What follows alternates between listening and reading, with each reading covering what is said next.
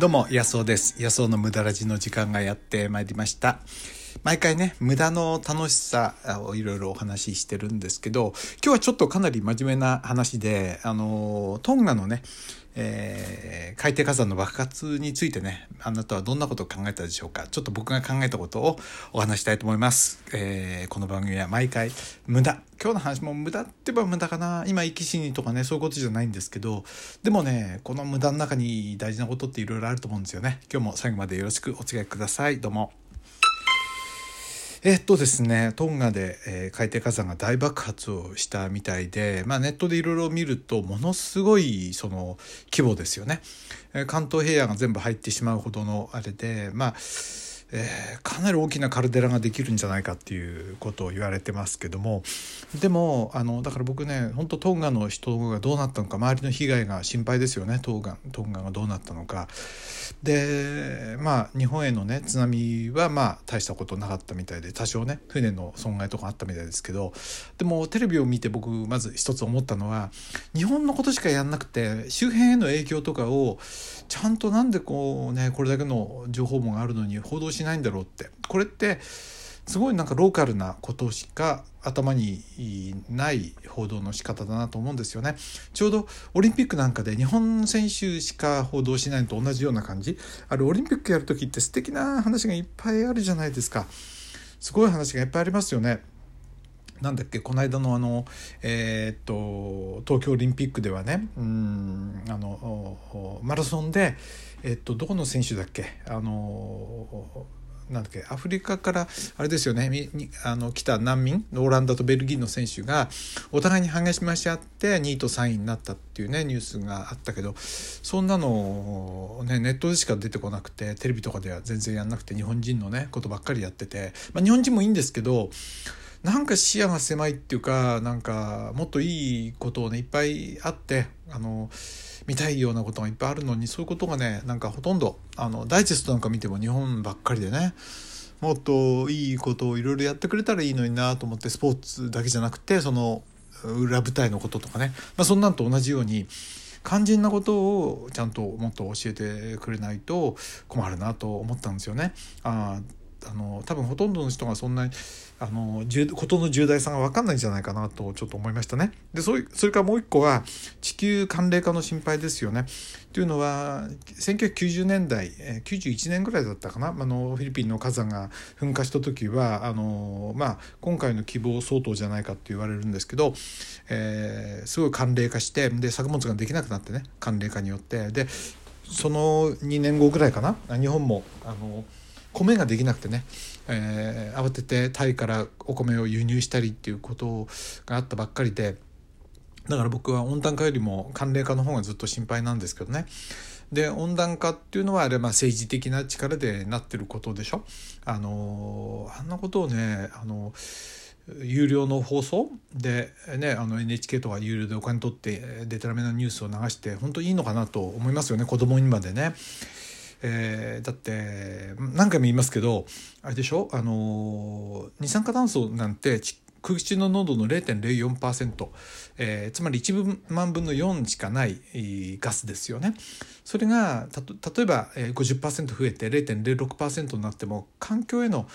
えー影響っていうのはほとんどないと思いますよね。それよりは今回みたいな大気へのね大幅なその、えーエアゾールですね、えーこうガスになったものが放出されるとそうするとこれはすごい大気全体を覆いますからあっという間に地球が何度っていう感じで、えー下がりますよね気温がね。そのことによって食料不足だとか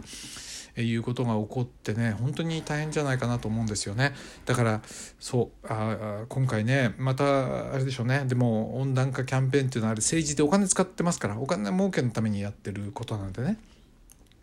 事実が非常にねじ曲げられてるんで今回のことをどう捉えるのかあのまあなんとかうまく言い逃れてあれするんでしょうけどね。あのまあまともな学者さんとかは温暖化とかの話はしないですよね。どうもおかしいってことは当然考えられるわけで。まあ子供が考えてもそのぐらいのことは分かりそうですよね。あの二酸化炭素の大気中の濃度を考えればね、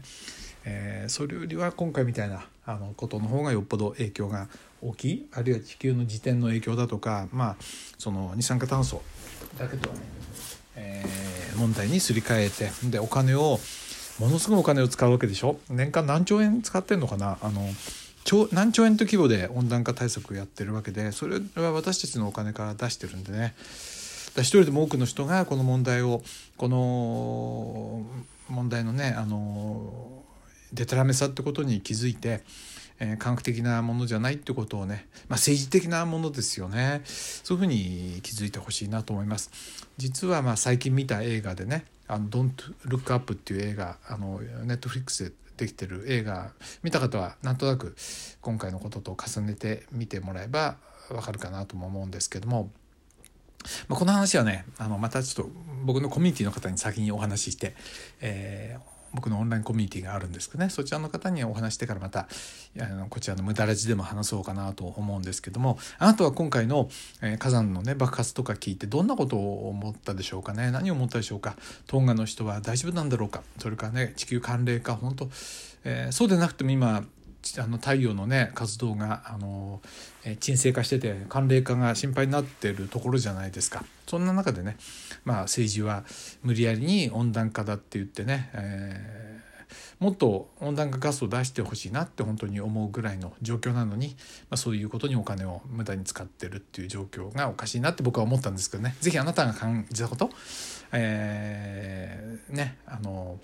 広い広い視野でねなんかものが見える人が増えないとなんとか利己的なあのものだったりとか政治的なものに左右されちゃうような、えー、ことじゃ困ると思いますよね。あのローマ史とかねあのローマの歴史ってローマの歴史ってあの古代ローマ帝国ってものすごいあの長かったわけでしょ？あのだからそこでローマ史の研究とかしてる人は人間がやってきた間違いだとかそれから良かったこと、まあ、間違いがかなり多いんですけどそういうのもなんか分かるような気がするんでねあの、うん、うんまあローマ史とかをねもっと僕読んでみたいなとか思います。あなたはどんなことを感じたでしょうか。えぜひね、えー、また私の方にメッセージをもらえたらと思います。はい。まあこういう話もね無駄って言えば無駄なんですよ。肝心な話だけどね。あの実はまあ要は普通その有益だとかっていう話は今日ご飯が食べられるかとか今日お金が儲かるかとかいい学校入るかとかそういうことばっかりが有益とされて目の前のことですよね。でそういう遠回りなこと歴史だとかそれから科学のこととかはあの後回しにしてあの無駄みたいなことになってるけど実はそういうことが肝心なんじゃないのかなそういったことを持たないと足元救われるちゃうんじゃないかなと思うんですよね。みんなが世界的に温暖化だっていうふうにね今ヨーロッパを中心に、えー、そういう動きがあるんであれは自分たちのルールを押し付けたいからやっててねあの他の国にダメージを与えて自分たちが得する形で、まあ、あの世界的な取り決めが行われてますからね、まあ、そういうものを見る目ってものを持たないとまずいなって思うわけでそういうことが、まあ、無駄とされてるようなものを見る目ですよね。それをぜひね、僕は広めたいな。無駄ラジ、ちょっとね、大事にしていきたいな。はい。でね、ちょっと最後に、あのワンコメントあれですけど、毎日の配信っていうのは結構ね、厳しいかなと思って。